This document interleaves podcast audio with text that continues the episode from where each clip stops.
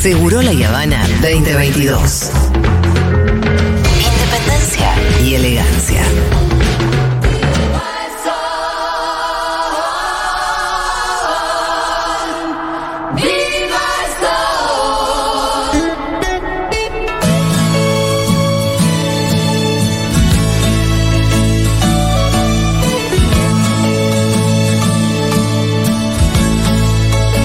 Estamos escuchando Sinfonía. En realidad no. Estamos escuchando la estamos escuchando a. Jairo. Ah, exacto. ok.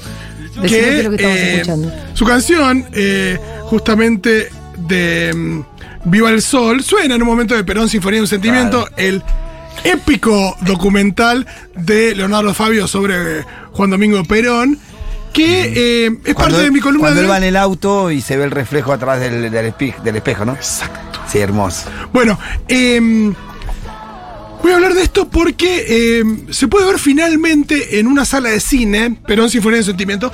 Es un documental que em, en su momento se pensó como una miniserie de televisión, después voy a contar un poquito del origen, pero que no se estrenó comercialmente en cines. Se pasó en el Atlas Recoleta en su momento, en un, pero nada, un par de funciones, y ahora se va a poder ver en el CCK. Porque venimos con una, con una agenda cargada de cine de Fabio. Eh, los viernes de Fabio se llama el ciclo. El 2 de diciembre eh, estuvo este es el romance de la Anicito de la Francisca. Me encanta el título completo, así que lo voy a decir. De cómo quedó trunco, comenzó la tristeza y unas pocas cosas más. Tres puntitos. Bien. Me encantan los puntitos en el, en el título. El 9 de diciembre eh, pasaron a Aniceto, que es la reversión eh, posterior de Fabio de aquella, eh, su segunda película. Y este viernes 16 de diciembre, a las 4 de la tarde, pero de 4 de la tarde a 10 de la noche, con un intervalo, se va a proyectar Perón Sinfonía de un Sentimiento, que dura casi 6 horas. O sea que hay que tomarse la tarde entera sabiendo que en el medio vas a poder tener un descansito. Épico, pero aparte con, Épico. Este, con este clima de alegría popular. Sí.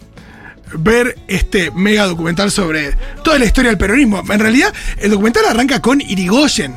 Eh, está buenísimo. Si ustedes sienten que no están muy bien en materia de, de historia De argentina, historia argentina. del siglo XX, vayan a ver Sinfonía de un Sentimiento que les va a quedar todo muy claro, si, ¿eh? si fuiste a ver un. Si fuiste, perdón, si fuiste a un colegio medio gorila, ponele. Ay, Imagínate que fuiste un colegio privado de gorila y decís, "Mm, yo no estoy seguro de que me haya contado la historia como realmente fue. Claro, Si y no si te tenés ganas de enamorarte de una idea política muy, muy, muy fuerte, anda a mirarlo. Eh, creo que lo más importante de este documental es el año en el que se hizo.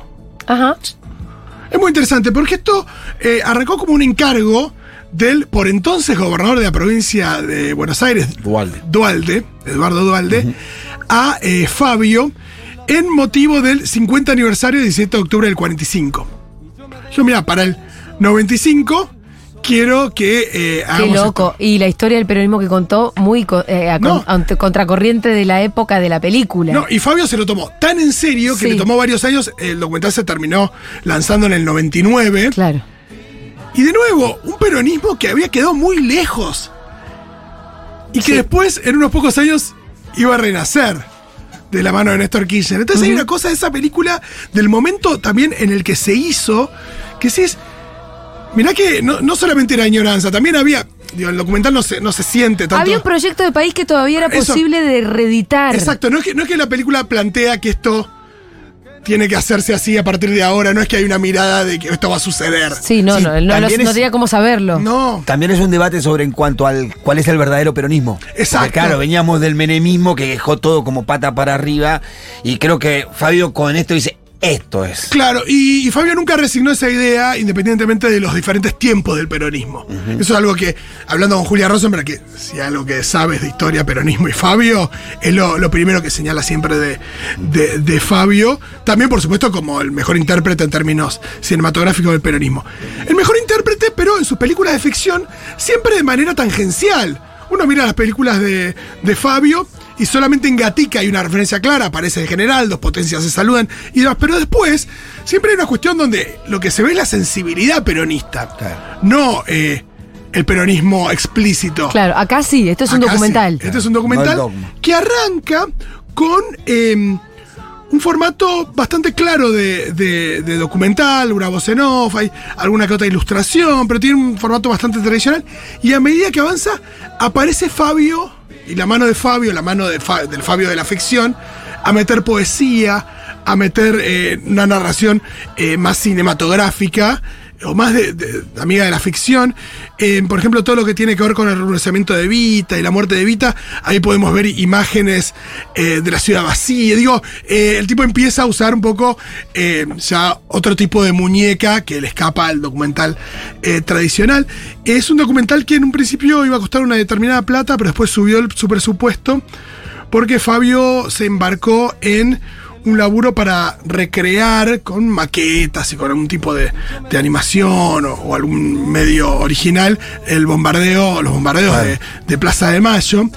Y lo que sucedió fue que en, en paralelo estaban buscando archivo, ¿no? Encontraron cientos y cientos y cientos de, de horas de metraje. Eh, muchas fueron restauradas eh, también a partir del bolsillo de Fabio, Fabio poniendo plata para restaurar el metraje y demás. Y encontraron imágenes que son las imágenes hoy más habituales y las que vemos eh, con más claridad de los bombardeos. Ah, Mayo. Y pero ya tenían todo preparado lo Ahí otro. aparece la imagen del micro, Exacto. de los, con los chicos. Exacto, y ahí, eh, pero Fabio ya tenía preparado todo lo otro. Y en un momento, la frase que le dijo a uno de sus productores es: Nada de lo que podamos imaginar, crear y recrear Tan salvaje. Claro, es tan es más fuerte, que la realidad. Mm, ¿Y a qué nos haces acordar? A la frase de general. Claro, claro. claro. Eh, así que. La única verdad es la No, realidad. no. Exacto, me hizo pensar, digo, que esta frase Sí. de. Sí, es- es- es- luego cuando hablamos del micro, hablamos del micro lleno de chicos. Sí. Un micro escolar que, que, que- Bombardeado en el Ah. 55 en Plaza de Mayo. En su momento se, se exhibió en televisión, después en el 2009, esto es lo que tiene mucha gente en sus... Yo me imagino mucho el, el CD de Silvio Rodríguez y Pablo de Milanés Claro, ahí. y demás, que yo como el cassette, y a un costadito la colección de DVDs que eh, lanzó Página 12 a finales del, del 2009. Eh, también eh, Página lanzó la- la- todas las pelis de, de Fabio, Sí, creo que en esa sí. misma época. Y eh, ahí lo que teníamos era esta edición en DVD, pero bueno, ahora se puede ver en cine, no es poca cosa. Hay que tener la tarde del viernes. Eh, esto es sin es entrada libre y gratuita, libre es por orden de llegada hasta colmar la capacidad de la sala. Se mete en la página del CCK para averiguar alguna que otro detalle, pero esto de 4 a 10 de la noche el viernes, Está muy con un intervalo en el medio. Hay que hacer tiempo hasta el domingo. Y no hay mejor forma que hacer I- tiempo. Igual es entretenido, Fabio. No, sí. O sea, no te va, no vas a sentir que Es estuviste ahí seis horas. No. Y les Es más, yo estoy seguro que a las tres horas y media, a, la- a las cinco horas y media, decir, ¿ya pasó esto? Y les recomiendo también, es un poquito una falopita, A va ver. de la mano en A paralelo, una especie de crítica, análisis o lo que sea que hizo Gustavo Noriega de la película para Infobae. En su momento. Ay, No, Dios más mío. es posterior, tiene un par de Ah. años, pero hay algo muy gracioso como que decís, que- si ves a lo que le jode al gorila, sí, bueno, esto Está bien. a uno le asigna más valor todavía. Está bien, entonces. ¿Tenés Eh, Noriega, algún por su- fragmento ahí? Igual Noriega, por supuesto, que no sé. Que es capaz de destacar la poesía de Fabio, porque si no sería un completo idiota que no sabe nada de cine. Y no, digo, tiene una, forma de pensar que está en ese tipo de la nuestra, pero no es que no sabe de cine. Eh, Nada, hay una cosa de las libertades históricas en función de brindar una versión idealizada del peronismo, están acompañadas de libertades en la puesta en escena, no sé qué. Eh, usa escenas de otras concentraciones de masas para ilustrar el 17 de octubre. Bueno, lo que decíamos de los archivos, ¿no? Eh, y. ¿Y qué piensa? que- Anacronismo ideológico. Mira, esto me encanta. El anacronismo estético se ponía en sintonía con el anacronismo ideológico. Ay, mira vos. La exaltación venir de- el kirchnerismo, la, exalta- la exaltación de la intervención estatal en pos de los más carenciados sonaba a los oídos del argentino del fines del siglo XX como un insulto desafiante al peronismo realmente existente. Bueno, Bueno, pero. Eh, No lo dice. Fabio está hablando del otro peronismo, del que está contando él. Claro. Sí, mira, y sin embargo ambas cosas, estética e ideología, preanunciaban un largo reinado kirchnerista y su manipulación de la propaganda oficial. En vez de decir de lo que vendía el kirchnerismo y su, eh, nada, reencuentro con eh, la utilización de la política para cambiar la vida de las clases populares. Claro, y del Estado para la redistribución de la riqueza. Ah, entonces esta crítica no es de cuando salió, es de cuando ya existió el, el kirchnerismo sí, después. sí, sí, por eso. Claro, Ah, Es interesante. mirá, Cuando el pero- kirchnerismo lo empezó a reivindicar, ahí era. pero me encanta como Claro. dice, es, es un presagio, pero un presagio de lo malo que vendría. Claro, claro. muy divertido. Claro. Bueno, excelente. Entonces acuérdense, el viernes a la tarde en el CCK van a dar Sinfonía un Sentimiento, ustedes no se lo pueden perder.